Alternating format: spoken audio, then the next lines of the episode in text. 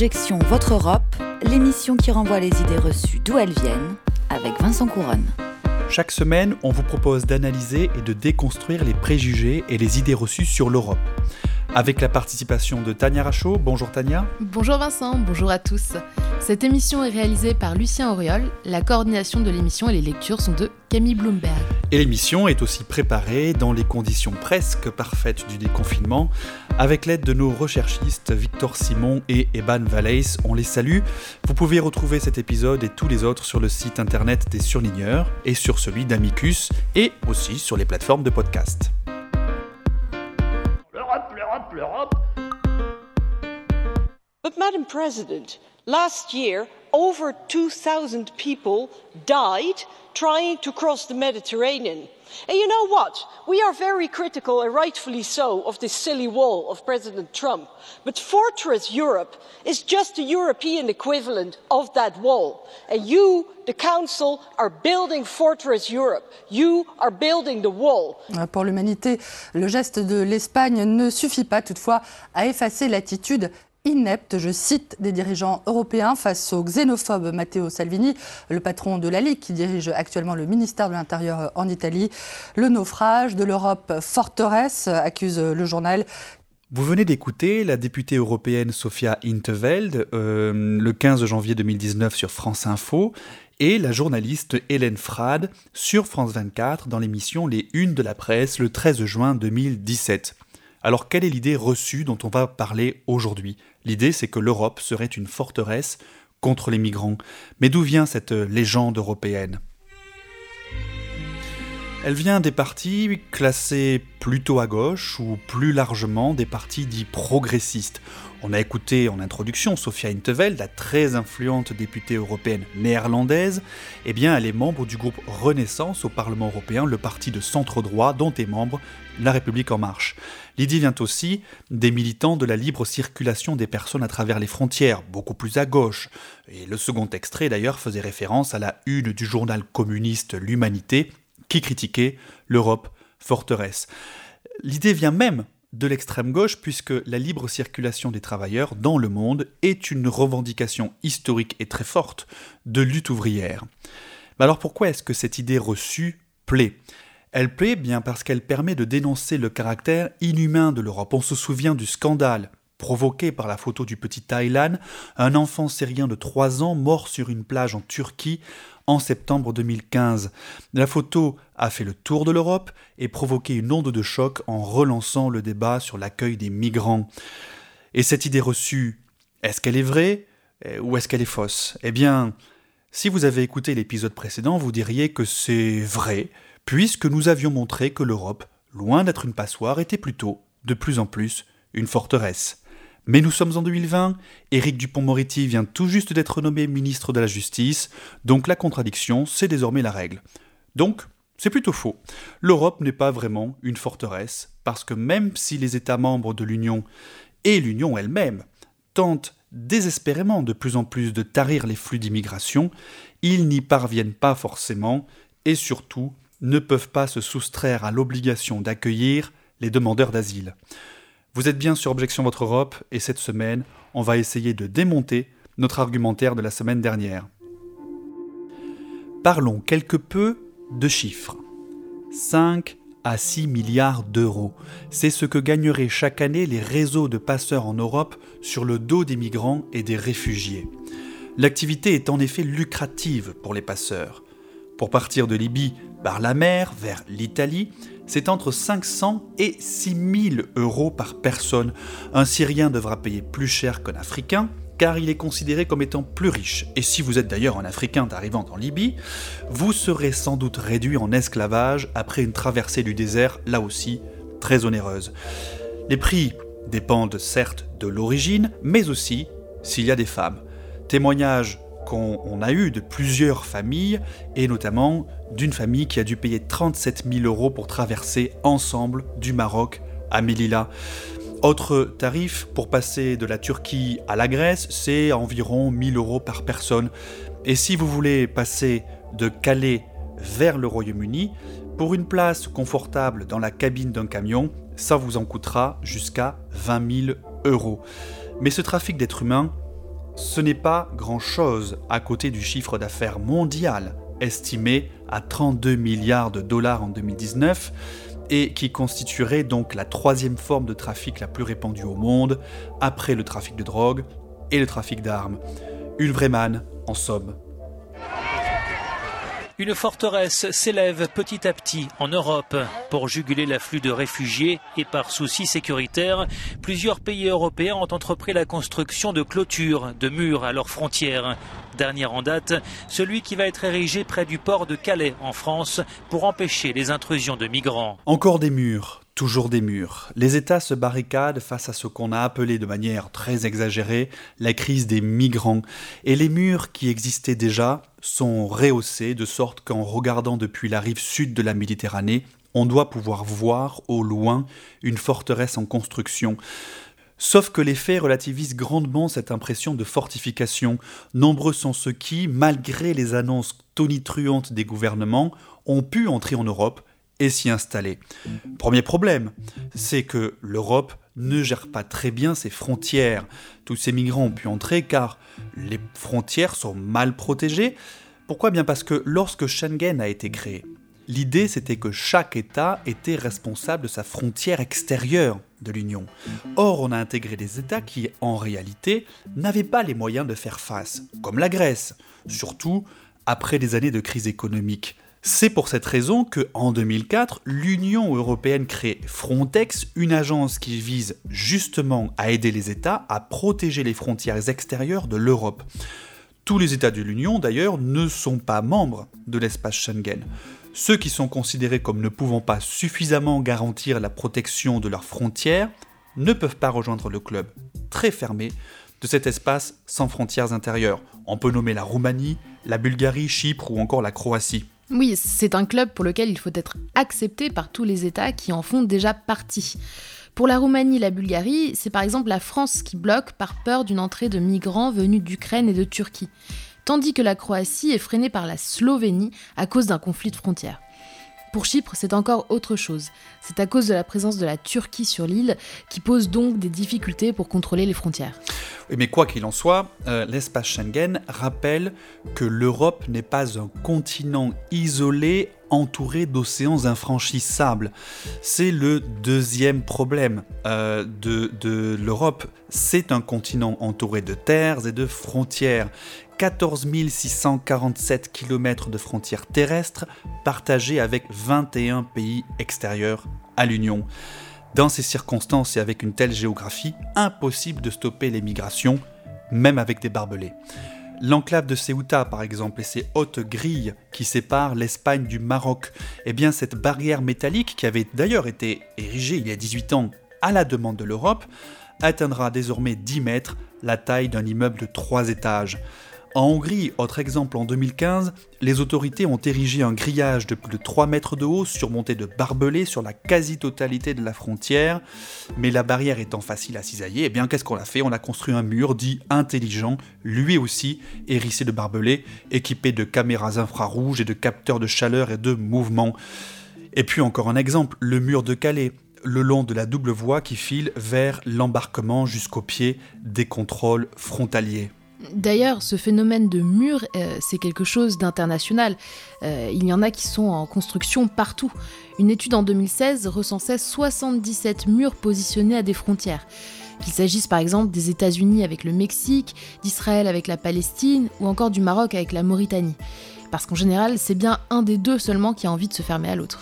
Oui, et pourtant, ça n'empêche pas hein, la construction de tous ces murs, de nouvelles routes de se former, de nouvelles ruses euh, pour passer. Alors, quelles sont-elles ces routes qu'empruntent les candidats à l'asile ou à l'immigration? Il y a d'abord la principale route qui, euh, euh, qui passe par la Libye via la mer pour rejoindre l'Italie ou la Grèce. En 2017, 119 000 personnes ont été comptabilisés par l'agence Frontex, essentiellement des Nigérians, des Guinéens et des Ivoiriens. Mais cette voie se tarit peu à peu, car au départ de la Libye, il y a davantage de contrôle et de rétention, notamment parce que les gardes-côtes libyens sont formés par les gardes-côtes européens de Frontex euh, pour euh, euh, contrôler les départs. Du coup, on prend une option 2 qui se développe de plus en plus, notamment depuis 2019, qui est de passer par la Tunisie et pour atterrir sur la petite île italienne de Lampedusa en face des côtes tunisiennes. Et puis il y a une autre route la route euh, un peu plus ancienne, euh, qui est la route Turquie-Grèce, dite de la Méditerranée orientale. Euh, eh bien, cette route-là, elle s'est aussi tarie. On est passé de presque 1 million de migrants en 2015 à, en 2019, 42 000 entrées seulement, selon Frontex. Pourquoi une telle réduction? Eh bien, c'est à cause de l'accord Union européenne-Turquie conclu en 2016 et qui délègue de fait à la Turquie une grande part de l'accueil des réfugiés destinés à se rendre vers l'Union européenne, tout particulièrement les candidats syriens à l'asile. Et puis, conséquence de cet accord UE-Turquie, eh on a une nouvelle route qui s'est créée, ou en tout cas qui a été reprise, c'est l'ancienne route Maroc-Espagne, quasi abandonné jusqu'en 2000, qui remonte en puissance avec un, euh, pic en 2018 où elle est devenue la principale voie euh, de passage avec plus de 55 000 passages, jusqu'à ce que l'Espagne décide de mettre le holà et signe un accord avec le Maroc qui, depuis début 2019, doit freiner les départs d'embarcation depuis ses côtes. Les arrivées ont ainsi réduit de moitié en 2019 et mécaniquement, eh bien, elles sont remontées par la route de la Grèce à l'est. Et d'ailleurs, il n'y a pas que des routes maritimes, il y a aussi des voies terrestres qu'il faut mentionner, Vincent. oui, effectivement, Tania, et on peut mentionner euh, la route des Balkans pour relier la Grèce aux pays d'Europe de l'Est. Et puis, euh, on a même vu apparaître brièvement une route de l'Arctique entre la Norvège et la Russie, empruntée chaque jour à vélo par une centaine de migrants. Et là, évidemment, le froid et euh, les contrôles ont fini par tarir ce passage. En interne, il y a aussi le col de l'échelle dans les Alpes entre la France et l'Italie qui a vu passer des milliers de personnes gaiement reçues par Génération Identitaire, ce groupuscule d'extrême droite pas très accueillant. Mais bon, ça c'est une autre histoire. Oui, et du côté euh, des États côtiers du Maghreb, on parle de robinets d'immigration, des robinets que les gouvernements ouvrent ou ferment au gré des accords passés avec des États européens et qui sont utilisés comme un outil géopolitique. Côté européen, cette mécanique des routes a plutôt l'effet d'un colmatage qui augmente graduellement la pression sur les quelques points encore accessibles.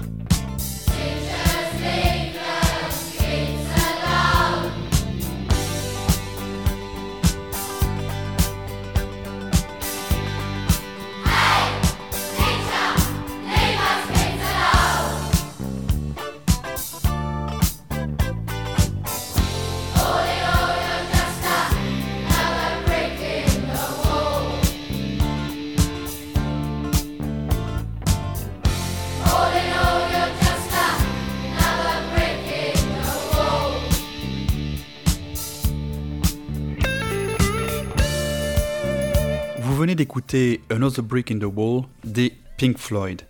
Et vous êtes toujours dans Objection Votre Europe, où on essaie d'enlever les briques du mur de l'Europe.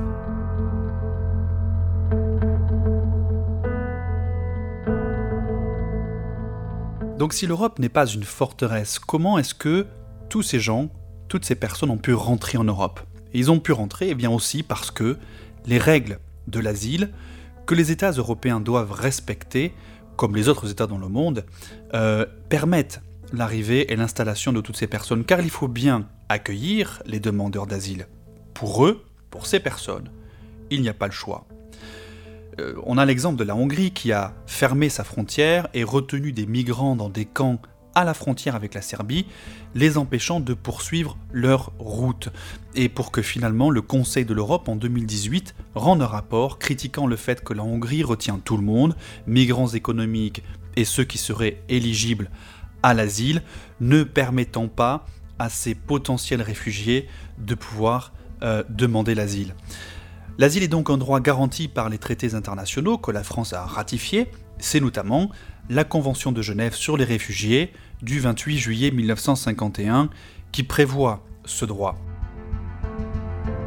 C'est d'ailleurs intéressant de préciser que cette Convention de Genève, avait été écrite pour couvrir l'exil des populations liées à la Seconde Guerre mondiale, plus, plus nombreuses d'ailleurs que celles actuellement et elle a été précisée par un protocole en 1967 qui l'a élargi aux migrations en dehors de la Seconde Guerre mondiale.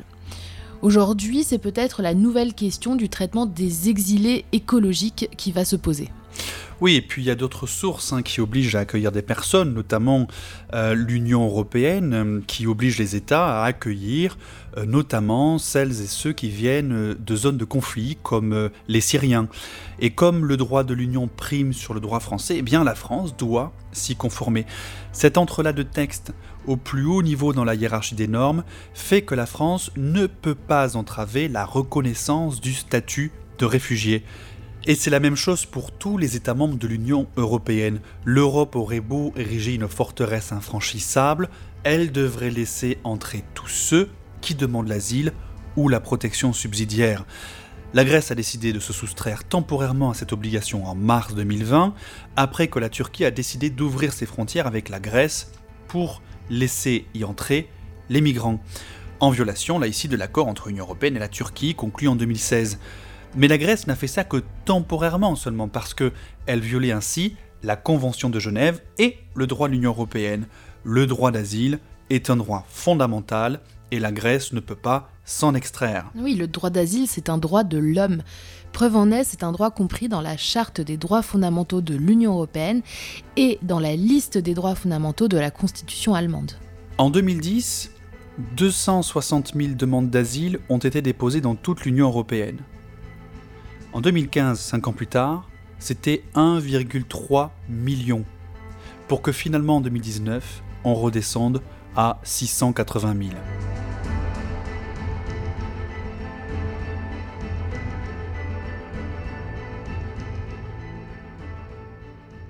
Les frontières essaient de se fermer pour les demandeurs d'asile, même si l'Europe n'essaie pas de le faire. Pourtant, en 2017, 2,4 millions de personnes ont immigré dans l'Union européenne. Parce qu'à côté de l'asile, qui doit permettre d'accueillir les réfugiés, l'Europe organise une immigration choisie, notamment pour encourager le développement économique. Des lois européennes, notamment des directives, ont été adoptées par le Parlement européen et par le Conseil pour faciliter l'immigration de travailleurs hautement qualifiés, des chercheurs, des cadres, mais aussi pour améliorer l'accueil d'étudiants stagiaires, et à chaque fois, on facilite leur installation en permettant à leurs familles de les rejoindre. Quoi qu'il en soit en France, le regroupement familial est un droit pour tout étranger vivant sur le territoire, y compris donc les réfugiés, surtout depuis qu'une décision du Conseil constitutionnel en 1993 en a fait un objectif à valeur constitutionnelle découlant directement de la Constitution française. Euh, mais euh, le regroupement familial est aussi protégé en partie par la Convention européenne des droits de l'homme qui garantit le droit à une vie familiale normale. D'ailleurs, en parlant de droits de l'homme, je crois que Tania, c'est l'heure de votre chronique euh, et les droits de l'homme, bordel. Si l'Europe est une forteresse, c'est Frontex qui en protège les douves et c'est ce que vous allez nous expliquer aujourd'hui. Personne ne peut raisonnablement et sérieusement dire que la France est le pays des droits de l'homme. L'Agence européenne de garde-côtes et de garde-frontières, appelée logiquement Frontex car elle s'occupe des frontières extérieures de l'Union, est régulièrement sur le devant de la scène européenne. Je me souviens d'une conférence sur Frontex il y a quelques années, perturbée par des manifestants clairement pas contents, ce qui est assez rare dans des colloques universitaires. Bref, Frontex est littéralement en première ligne aux frontières de l'Union et endosse plusieurs rôles.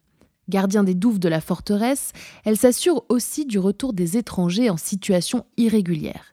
Il s'agit des opérations de retour d'un seul pays de l'Union ou des opérations conjointes, c'est-à-dire que Frontex peut coordonner l'expulsion de personnes pour plusieurs pays de l'Union européenne dans le même avion.